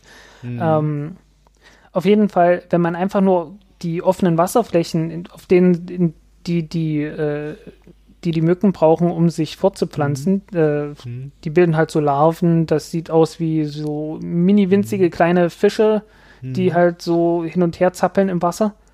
Ähm, wir hatten das im Garten immer gehabt, so auf den, auf den mhm. Badewannen, in denen wir Regenwasser mhm. gesammelt haben. Da waren dann immer mhm. so, so kleine, so kleine Viecher drin und ich wusste nie, was das ist. Und ich habe dann irgendwann gelernt, aha, das sind Mückenlarven. Ähm, mhm. Wenn man das einfach vermeidet, dann hat man nicht mehr so viel Mücken, man hat weniger mhm. Mücken, man hat weniger Chancen, diese Krankheiten zu übertragen und mhm. dann ging das weg. Und äh, mhm. das war das eine. Das andere war, mhm. man hat äh, mit DDT und äh, anderen Insektiziden äh, mhm. die, die Moskitos einfach bekämpft mhm. und äh, konnte damit natürlich auch die, äh, die Ansteckungsketten unterbrechen. Mhm. Und dann ging das einfach weg. Mhm. Ähm, sowohl in den USA, also man hat es wirklich in den USA praktisch komplett also es gibt mit Sicherheit immer noch Fälle dort, aber ähm, es war halt mhm. eine, es war halt eine, ein riesengroßes Problem im ganzen Land, im ganzen Land gewesen, mhm. dass es heutzutage in dem Maßstab überhaupt nicht mehr gibt. Mhm. Und äh, auf ähnliche Art und Weise hat man es ja auch in Deutschland äh, in den Griff gekriegt, nur dass das halt schon äh, viel früher war. Und es war halt mhm. Sumpffieber und äh, es ist auch schon so eine Art Malaria. Es ist eine Malaria-Form, aber es ist keine ganz so schlimme. Mhm. Mhm, mhm. Sumpffieber, tja. Ja, also Sumpffieber ist auch bloß ein Wort für Malaria, aber es gibt ja verschiedene Arten von Malaria, die sich in verschiedenen Klimazonen mehr oder weniger gut fühlen. Ähm, oder mhm. einfach bloß in bestimmten Populationen sich halt äh, mhm. ja halten oder halt nicht halten. Mhm. mhm. Ja. Das ja, war das. Sind, das ähm, sind so ähm, Semi-Epidemien sozusagen. Hm. Naja, Verstehe. es ist halt Oder sagen wir langsam, langsam verlaufende Epidemien quasi. Hm. Naja, so langsam muss das gar nicht sein. Ähm, du brauchst halt nur die passenden Bedingungen, unter denen die sich ausbreiten können. Du brauchst hm. halt ein paar Leute, die Malaria haben ähm, und du brauchst ein, eine Umgebung, in der es sehr viele Mücken gibt, äh, die sich auch gut vermehren können. Aha. Und dann geht das innerhalb von ein paar Monaten, hast du dann ein riesengroßes Problem plötzlich. Ja, um, ähm, st stimmt. Genauso wie halt stimmt. halt jetzt bei irgendwelchen Grippe oder, oder ähm, hm. Äh, hm. das ist ja jetzt eher eine Erkältungskrankheit, Coronavirus, hm. ähm, hm. hast du halt im Wesentlichen das Problem, wenn viele Leute über lange Zeit auf engem Raum sind und hm. diese, diese drei Faktoren sozusagen zusammenkommen, ähm, dann hast du so eine Art kritische Masse und ich meine das jetzt durchaus in dem Sinn, wie man es auch bei einer Atombombe hat oder so. Ne? Mhm. Dann bildet sich eine kritische Masse, in der halt plötzlich viel mehr Leute angesteckt werden können von so einer Krankheit, als mhm. die die Krankheit in sich tragen. Und mhm. dann explodiert das halt. Dann explodieren plötzlich die Zahlen. Mhm. Und ähm, man mhm. kann halt die Ausbreitung ganz wesentlich vermeiden, indem man halt äh, verhindert, dass Leute unter diesen Umständen zusammenkommen, mhm. ähm, so dass halt äh, ein Mensch, der krank wird, zumindest im Durchschnitt eine Chance von eine, eine Chance hat, weniger als einen weiteren Menschen anzustecken. Mhm. Und das mhm. geht durchaus. Ähm, mhm. insbesondere, wenn man sich so überlegt, dass selbst im Haushalt äh, ich glaube, Ehepartner haben noch die, das höchste Risiko, das liegt so bei 33 Prozent oder so in der Größenordnung, mhm. sich anzustecken. Mhm. Im Haushalt da, allgemein sieht es ja. bei 14, 15 Prozent. Das sind ah, so Zahlen, die ich zuletzt gehört habe. Okay, genau. Ich wollte sagen, diese Zahlen sind ja äh, starken Veränderungen unterworfen, weil die Lernkurve da gerade sehr steil ist und ja, äh, es im so Grunde Wochen und Monate lang neue Erkenntnisse gibt ständig, ne? Oder? Also in der, in der Größenordnung bleibt es aber. Hm, ja. Also ich habe ja. Ich hab tatsächlich mehrere okay. Studien jetzt durchgelesen und das war mhm. immer so die Größenordnung. Okay. Okay. Ja, das ist vielleicht auch das Interessante an dieser Form der Epidemie. Nicht, die ist zwar einerseits äh, ansteckend genug, dass es halt eine Epidemie ist, aber äh, nicht so ansteckend, dass das jetzt in 0, nix vorbei ist oder sich totläuft oder so, sondern es scheint das Potenzial zu geben, dass uns das Ganze noch lange begleiten wird. Ja, das kann sein. Ähm, hm es ist halt, also ich, ich muss sagen, ich bin ein wenig erschüttert worden in dieser Zeit, äh, mhm. wie, wie schlecht äh, es doch um die Epidemiologie ähm, so, mhm. so äh, steht. Mhm. Weil. Naja, wir hatten halt 100 Jahre nicht, ne? Ja, wahrscheinlich. Ähm, mhm. Ich hatte immer so den Eindruck gewonnen, naja, man untersucht, man geht da so, so wie so ein bisschen wie in Star Trek, ne? Mhm. Äh, Star Trek, äh, Raumschiff Enterprise kommt auf einen fremden Planeten, mhm. äh, stellt fest, oh, da ist eine Seuche am Laufen. Mhm. Und dann wird schnell der Virus untersucht. Ähm, man mhm. guckt, welche Eigenschaften der hat, auf welche Arten und Weisen wird der, wird der von Mensch zu Mensch übertragen. Mhm. Ähm, und dann äh, kann man daraus ableiten, welche Maßnahmen sind jetzt die wichtigen und richtigen und was mhm. ist jetzt gefährlich und was ist nicht. Und dann kann man das dann mhm. kann man das irgendwie rucki zucki ähm, ähm, ja äh, einfach was dagegen machen. Mhm. Ähm, kleines bisschen übertrieben, aber nicht weit übertrieben. Mhm. Ähm, und ähm, so ist es halt nicht. Mhm. So ist es halt einfach nicht. Ähm, also man, man fischt da doch sehr viel mehr im Trüben und man scheint auch nicht so richtig, ähm, man scheint nicht irgendwie so ein Standardprotokoll zu haben, dass man sagt, okay, äh, die folgenden Eigenschaften sind jetzt wichtig, um genau zu mhm. wissen, wie wir jetzt mit dieser Krankheit umgehen können. Ja. Und Tja. das hat mich doch sehr erstaunt und äh, in gewisser Weise auch erschüttert. Mhm. Tja, hätten wir uns vorher damit beschäftigt, wie das die letzten 200 Jahre so war, dann hätten wir gewusst, dass es nicht anders sein kann. Aber jetzt sehen wir, wie gesagt, es ist das, das ganz normale Phänomen, wenn man so hm. äh, mitten in so einer Epidemie drin ist und das eben so erlebt. Ja, aber ich meine, in Anbetracht dessen, dass man innerhalb von sehr kurzer Zeit ähm, mhm. den Virus finden kann, den Virus mhm. isolieren kann, mhm. äh, sequenzieren kann, ähm, mhm. man, man kann rausfinden, welche Proteine da beteiligt sind, mhm.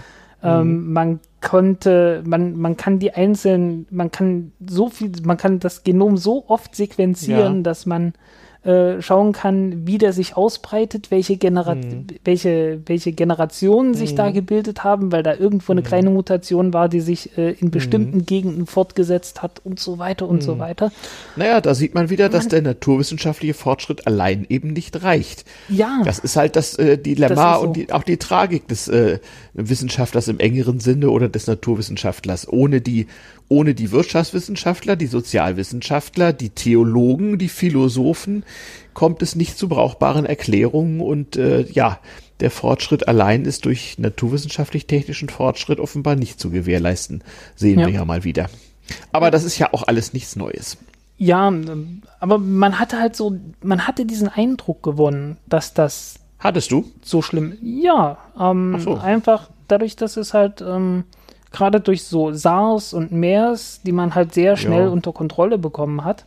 Ja. Ähm, ich glaube, es ging sehr vielen Leuten so, dass die gehört haben, ja, okay, in, in China mhm. ist mal wieder mhm. irgendwie so eine Seuche mhm. ausgebrochen, das wird jetzt Ja, das waren ja auch wesentlich ansteckendere Seuchen, die natürlich auch schneller aufgehört haben dann. Insbesondere MERS, was ja hier kaum einer mitbekommen hat, der Middle mhm. East Respiratory whatever Virus, ähm, der äh, war ja einfach so dermaßen ansteckend und hat, hat so hohe Prozentsätze der Betroffenen umgebracht, dass er halt relativ schnell vorbei war. Also insoweit ist der Virus, den wir jetzt haben, wahrscheinlich nach 12 Versuchen mal einer, der eine Chance hat auf der Welt. Ja, ähm, aber irgendwie dadurch, dass ich halt in, in meinem Leben, ich habe ja auch von Hongkong-Grippe und sowas nichts mitbekommen, ja, ich ähm, hatte sie kurz halt, erwähnt, nicht, ja. Hm. Ja, ne, das war halt in 60er Jahren, Ende 60er Jahren. Äh, Ende 50er und Ende 60er zweimal. Hm. Ah, okay. Hm. Ähm, ja, äh, davon habe ich halt nichts mitbekommen in meinem Leben und entsprechend nee. muss ich sagen, ich habe das ganze Thema sehr unterschätzt gehabt. Und äh, ich bin damit hm. mit Sicherheit auch nicht allein. Nee, nee, überhaupt nicht. Ähm, gar keine Frage. Wie gesagt, auch da wieder, sowas wird ja auch sehr gerne vergessen. Menschen wollen da nicht gern dran erinnert wurden. Also Anekdote, die habe ich in diesem Podcast schon ein paar Mal erzählt. Meine Oma hatte mir erzählt, dass in, dass in Westberlin man äh, während der Hongkong-Grippe Ende der 60er Jahre die Leichen der Verstorbenen in U-Bahn-Schächten stapeln musste, weil man einfach nicht mit der Verbrennung hinterherkam. Und äh, für diesen Fakt habe ich wirklich jahrelang irgendwie Belege gesucht. Und ich glaube, erst letztes Jahr habe ich eine Sekundärquelle, ich glaube, in der Süddeutschen Zeitung gefunden. Hm. Äh, in diesem Internet findet man im Grunde ganz exakt nichts. Und ähm, äh, so dürfte es mit vielen dieser Stories aus, aus diversen Epidemien sein. Äh, so wie man sich nicht an die Opfer erinnern will, schon gar nicht an die Massengräber, äh, so will man sich auch nicht an viele Begleiterscheinungen unbedingt erinnern. Zumal, wenn man äh, auch wenig Möglichkeiten zur Bekämpfung hat. Also Verdrängung ist dann ja auch eine Art, damit klarzukommen, ganz zweifellos. Wenn man mal alte Radioreportagen hört von der Asiengrippe-Epidemie Ende der 50er Jahre in Deutschland, da wird einem so richtig klar, so richtig was machen konnte man nicht, so, so viel wusste man darüber auch nicht. Und man hat wie immer in der Hygiene eben äh, gemacht, von dem man wusste, das äh, mindert statistisch die Chance der Verbreitung. Und ansonsten gilt es abzuwarten und Ruhe zu bewahren. Und genau das hat man gemacht. Gleichwohl gab es auch da schon technische Anstrengungen. Wenn man überlegt, so 12, 13 Jahre nach Ende des Zweiten Weltkriegs hat man etwa in West Westdeutschland, aber auch in der DDR ähm, mit erheblichem volkswirtschaftlichen Aufwand zum Beispiel Desinfektion durch UV-Licht äh, eingeführt. Also man hat binnen Wochen hm. massenweise starke UV-Lampen montiert, die natürlich dann so ihre Nachteile in anderer Beziehung hatten und hat eben das seine getan, was man eben mit den damaligen Mitteln konnte, um die Ausbreitung des Virus äh, äh, zu verlangsamen. Und äh, ja, so ist die Grippewelle dann ja auch irgendwann abgeflaut. Und immerhin, wir haben wenigstens mal ein paar Radioberichte oder so, oder von 1968 auch ein paar Fernsehberichte. Ähm, von hm. älteren Dingen haben wir eben fast nichts. Wir haben ein paar wackelige Stummfilmbilder von der spanischen Grippe, wie da Leute so irgendwie in Turnhallen so in langen Reihen liegen und äh, Krankenschwestern äh, kräftig vermummt versuchen ihnen zu helfen. Auch damals übrigens äh, war ja eine der betroffensten Berufsgruppen natürlich das Personal im Gesundheitswesen. Also äh, die Krankenschwestern und Ärzte hat es natürlich auch massenhaft hingerafft damals. Ja, natürlich. Zumal das ein Virus war, der vor allem junge Erwachsene betraf das ist ja auch immer etwas verschieden und da wissen wir im Moment ja auch noch nicht, wie das wohl weitergeht. Und auch übrigens interessant zu wissen, es hat sich ja auch, äh, äh, sagen wir mal, von Weltgegend zu Weltgegend ein bisschen anders abgespielt und es gab ja auch nicht so viel Nachrichtenübermittlung. Also dass zum Beispiel in Indien später festgestellt wurde im britischen Empire, dass mutmaßlich so sechs Prozent der Gesamtbevölkerung Indiens der spanischen Grippe zum Opfer gefallen sind. Das hat lange gedauert und das war keine Nachricht auf Seite 1, kann ich dir sagen. Ja, ähm, weiß man ja bis heute nicht. Also es gibt ja durchaus Länder, ähm, irgendwie Ecuador, da habe ich dann mal ein Video gesehen, wie mhm. äh, überall äh, reihenweise ja. Särge da standen. Da sprichst du jetzt wieder, muss man vielleicht sagen, 2020, also die Corona-Epidemie ja.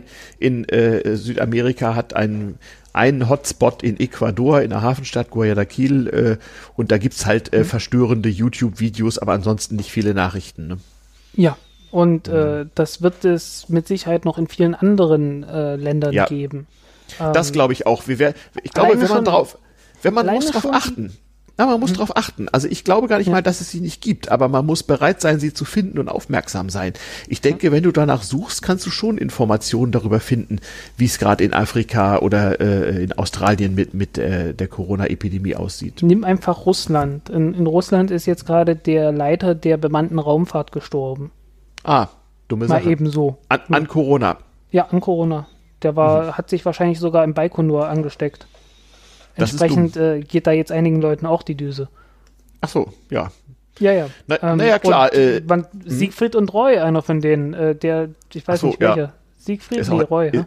Roy, glaube ich, ist auch egal, ir irgendwelche Künstler. Ist jetzt ja. auch, also wie viele berühmte Leute jetzt äh, daran gestorben sind, da ja. merkt man irgendwie, okay, ja, in Natürlich. den USA grassiert ist und zwar böse. das ist so doch voll, das ist doch ganz, das ist doch ganz einfach. Das haben wir doch auch schon vor Wochen gehabt. Ähm, mhm. Ähm, natürlich treten wir jetzt auch in eine neue Bewusstseinsphase ein. Mhm. Jetzt so ganz, ganz langsam kommen wir in die Phase, wo, wo so um drei Ecken jeder einen kennt, der einen kennt, wo einer ernsthaft erkrankt oder verstorben ist. Das ja. fängt gerade erst an. Und das wird natürlich auch das Verhalten der Leute beeinflussen. Also Leute, die einem jetzt noch mhm. leichtfertig vorkommen, in ihren Bemühungen zur äh, äh, Minderung der Ausbreitungsgeschwindigkeit dieses Virus die werden natürlich motivierter sein, wenn sie erstmal einen äh, Freund oder Verwandten hatten, der ernsthaft betroffen war. Denn es geht ja nicht nur um Todesopfer. Also ich kenne inzwischen mehrere Leute, ähm, die die Sache zwar äh, vorläufig überlebt haben, aber äh, nun wirklich sehr wenig Spaß mit diesem Virus hatten. Das möchte man wirklich nicht haben. Und äh, in dem Maße, wie sich dieses Bewusstsein verbreitet, wird auch das Verhalten der Leute sich ändern. Bis hin zur Unvernunft, nicht? Dann ist natürlich wieder die Stunde derjenigen, die sagen, haltet ein, bereuet, kehret um, tuet Buße, nicht wahr? Äh, ja. Und die wie zu Pestzeiten so als Flagellanten durch die Gegend ziehen und äh, meinen, man müsse sich nur möglichst schlecht selbst behandeln, damit es der Welt besser gehe. Die wird's auch geben. Ja, ähm, ich stelle immer bei mir fest, äh, ich war, ich war sehr früh dran ähm, mit, mit irgendwie, ähm, oder da ich, ich, als ich noch im Zug gefahren bin, oder ja. hustet jemand, ich setze mich mal ja. besser weg. Ja, ja, ja. Mhm. Äh, da wurde ich dann auch noch schräg angeguckt. Natürlich. Auch für, auch für irgendwie als klar war, ähm, okay, in, in mhm. Italien gibt es gerade Hamsterkäufe, ich bereite mich mal besser vor, bevor es nichts mehr zu kaufen gibt. Ja, Und genau. Auch mhm. da wurde ich etwas schief angeguckt, aber ich war zwei mhm. Tage vor allen anderen da. Du hast noch Klopapier. Ich, Klopapier hatte ich sowieso schon. Das war ah, Glück. ja. Aha, siehste, ähm, ja. Ja, mhm. aber ähm, äh, ich, wie gesagt, das war halt so, ich, da war ich etwas zu früh dran und also zu früh im, im Sinne von der Gesellschaft, im, im Vergleich ja. zur Gesellschaft war ich da mhm. etwas, etwas früher dran. Und ähm, jetzt äh, bin ich äh, im Vergleich zur Gesellschaft sicherlich etwas äh, freier, als viele andere das sind. Ähm, mhm natürlich immer noch sehr vorsichtig. Äh, ich mhm. halte auch alle Abstände ein und äh, versuche mich, soweit das geht, an die Regeln zu halten, aber ich äh, äh bin halt da nicht sehr, ähm, äh, ich weiß nicht, also ich, ich habe jetzt hier keine große Paranoia. Ich passe mhm. schon auf, aber mhm. ich, ich habe jetzt nicht die ganz große Angst, dass ich ähm, spazieren gehe und mich von einem Passanten irgendwie äh, anstecken könnte oder ähnliches. Okay, hm, hm. Tja, wir werden sehen. Schwer zu sagen. Also auf alle Fälle stellen wir fest, alles schon mal da gewesen, alles nichts Neues und die Einzelfänomene, aus denen sich jetzt unsere Wirklichkeit zusammensetzt, die sind äh, auch in vergangenen Epidemiezeiten immer schon mal zu beobachten gewesen. Ja. Das wäre dann auch so ein bisschen die Botschaft dieses Podcasts, oder? Ja, ich glaube schon. Ne? Ja. Ähm, sicherlich gibt es noch andere Dinge. Wie gesagt, ich bin, ich bin wirklich kein Immunologe oder äh, mhm. Epidemiologe oder Mediziner. Mhm. Ähm, von daher muss ich hier notgedrungen etwas auf der Oberfläche bleiben. Mhm. Weil wenn ich versuche weiter reinzugehen, dann kann man mit Sicherheit davon ausgehen, dass ich Mist erzähle. Mhm. mhm. Und ähm, ich hoffe, mit diesem Disclaimer, mit diesem Disclaimer, ja, können wir dann sagen, wir haben es für heute oder ist noch irgendwas äh, nachzutragen? Ich gucke hier gerade mal in unseren anderthalb Stunden ja, man, Sendungsblock also, hier. Ich glaube, die Justizia, die, Justizianische die, die, Grippe im Jahr 500, der Ob das eine des Grippe Römischen war Reiches. Oder Pest war man sich ja nicht so sicher, aber es Nein, war weiß man bis heute nicht. Es gab jedenfalls auch früher schon sowas. Ja, ich habe noch ja. äh, den Verweis auf die Folge damals TM 049 über das Passwesen, denn die Einführung von Reisepässen hatte auch was mit Epidemien zu tun. Dort hm. findet ihr Aufklärung, DTM 049. Ähm, ja, dann natürlich eben, wie gesagt, die Vorgängersendung zu dieser hier. Ähm, ich weiß nicht genau, doch, ich werde die Reihenfolge vereinhalten können. Also die Sendung 75 ging zur, äh, um die spanische Grippe und ich glaube, diese hier wird auch die Nummer 76 bekommen, wie ich das im Moment so überblicke. Das wäre ja auch ganz äh, logisch. Hm. Ja, wir freuen uns um, ähm. übrigens wie immer auf Feedback, ne? Hörerpost at damals-tm-podcast.de, immer gerne gesehen. Fanpost genau. und so. Und ich werde, äh, wenn, mhm. wenn es tatsächlich diesen Wunsch gibt, äh, mehr mhm. Radioaktivität zu haben, äh, mhm. es wird sich was ja, finden. Ja, also schreibt fleißig Mails, ihr seht, das nützt was. Also wenn du noch ein, ein bisschen Radioaktives hast, das scheinen unsere Hörer immer sehr, sehr, sehr gut zu finden. Irgendwie. Ich werde schauen, was ich, äh, wir, wir werden mal, wir werden mal in Klausur gehen und drüber reden, äh, welche mhm. Themen da noch äh, genau. zu Strahlung regt an. Genau, vielleicht kommt ja demnächst jemand mit einer äußerst radioaktiven Corona-Therapie. Wäre doch was. Ja. Ja, Frank, vielen, vielen Dank dann mal für heute. Dann äh, äh, sagen wir mal Adieu zu unseren Hörern und äh, ja, drücken mal auf den Ausknopf unserer Aufnahme und zwar jetzt. Äh, nein, Moment, Moment, Moment. Ja, hab schon, hab schon.